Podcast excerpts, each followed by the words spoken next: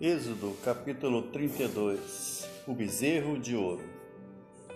Mas vendo o povo que Moisés tardava em descer do monte, acercou-se de Arão e lhe disse: Levanta-te, faze-nos deuses que vão adiante de nós, pois quanto a este Moisés, o homem que nos tirou do Egito, não sabemos o que lhe terá sucedido. Disse-lhes Arão: Tirai as argolas de ouro das orelhas de vossas mulheres, vossos filhos e vossas filhas, e trazei-mas. Então todo o povo tirou das orelhas das argolas e as trouxe Arão. Este, recebendo-as das suas mãos, trabalhou o ouro com buril e fez dele um bezerro fundido. Então disseram: São estes, ó Israel, os teus deuses, que te tiraram da terra do Egito. Arão, vendo isso, edificou um altar diante dele e, apregoando, disse: Amanhã será festa ao Senhor. No dia seguinte, madrugaram ofereceram um holocausto e trouxeram ofertas pacíficas, e o povo assentou-se para comer e beber, e se levantou para se divertir. Então disse o Senhor a Moisés: Vai, desce, porque o teu povo que fizeste sair do Egito, o teu povo que fizeste sair do Egito, se corrompeu e depressa se desviou do caminho que lhe havia ordenado. Fez para si um bezerro fundido e o adorou, e lhe sacrificou, e disse: são estes, ó Israel, os teus deuses, que te tiraram da terra do Egito. E disse mais o Senhor a Moisés: Tenho visto este povo, e esse que é povo de dura cerviz. Agora, pois, deixa-me para que se acenda contra eles em meu furor, e eu os consuma, e de ti farei uma grande nação. Moisés intercede pelo povo. Porém, Moisés suplicou ao Senhor seu Deus e disse: Por que se acende, Senhor, a tua ira contra o teu povo que tiraste do, da terra do Egito com grande fortaleza e poderosa mão. Porque não há não há onde dizer os egípcios com mau intento os tirou para matá-los nos montes e para consumi-los da face da terra. Torna-te do furor da tua ira e arrependa-te deste mal contra o teu povo.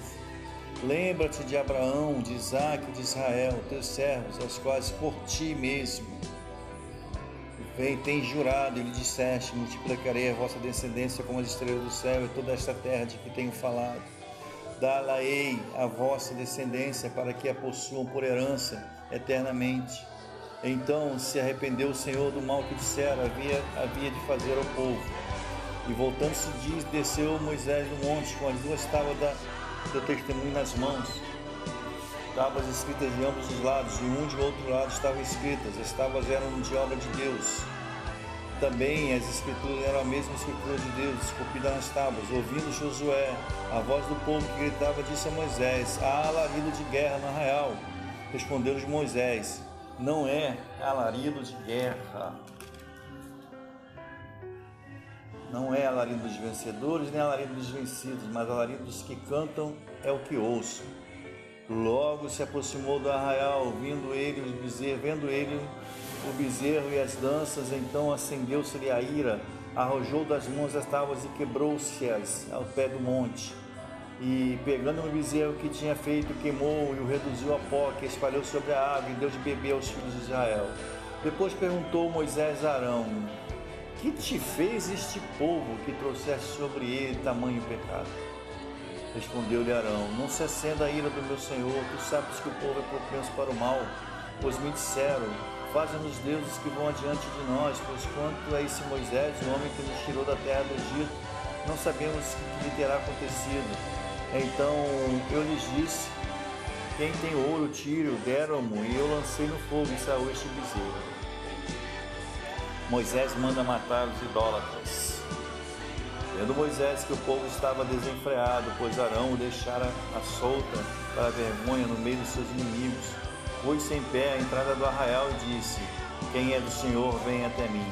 Então se juntaram a ele todos os filhos de Levi, aos quais disse: Assim diz o Senhor, o Deus de Israel: Cada um cinge a espada sobre o lado, passai e tornai a passar pelo arraial de porta em porta, mate cada um a seu irmão, cada um a seu amigo, cada um a seu vizinho e fizeram os filhos de Levi segundo a palavra de Moisés.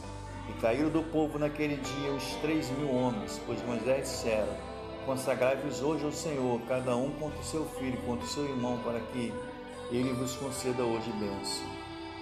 Moisés intercede pelo povo.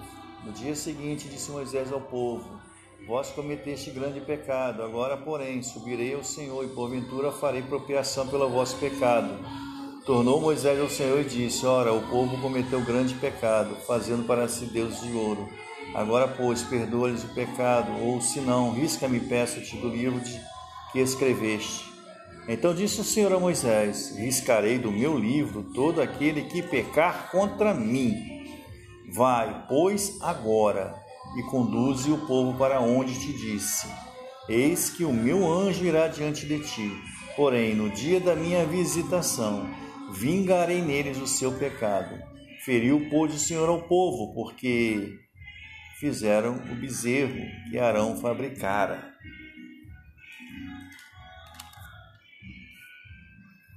Alguns creem que a confecção do bezerro fundido não foi uma tentativa de abandonara o culto ao verdadeiro.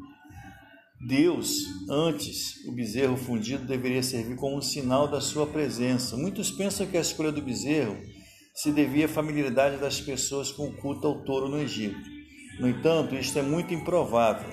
O bezerro claramente representa a impaciência dos hebreus e a intenção de louvar o Senhor à sua própria maneira, ao invés de a maneira de Deus.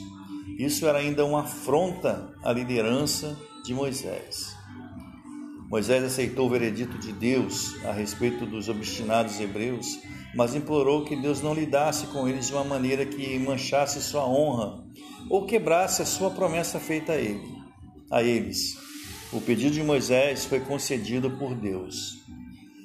Versículo 32, 14 fala de arrependimento se arrependeu significa que ficou com pena e mostra a tensão que existe entre o julgamento e a graça de Deus.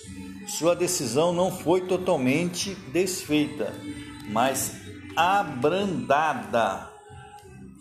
As tábuas quebradas simbolizavam que haviam quebrado o relacionamento com o Senhor. O ato de beber o pó de ouro deveria servir como um sinal ao povo de que a imagem de ouro havia sido totalmente destruída. Aqueles que pecam devem ser punidos.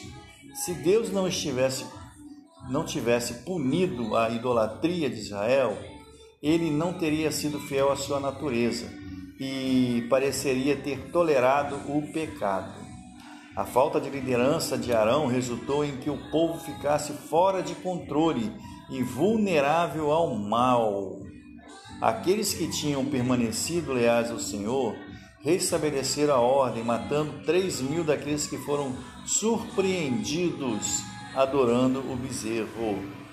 A resposta do Senhor de que apenas Ele pode anular os pecados e apenas com o pedido deles mostra a importância do arrependimento individual e pessoal. A punição indefinida foi temporariamente mantida vindo algum tempo mais tarde de forma de uma praga. A intenção do Senhor é de que Israel continuasse adiante, apesar do seu pecado.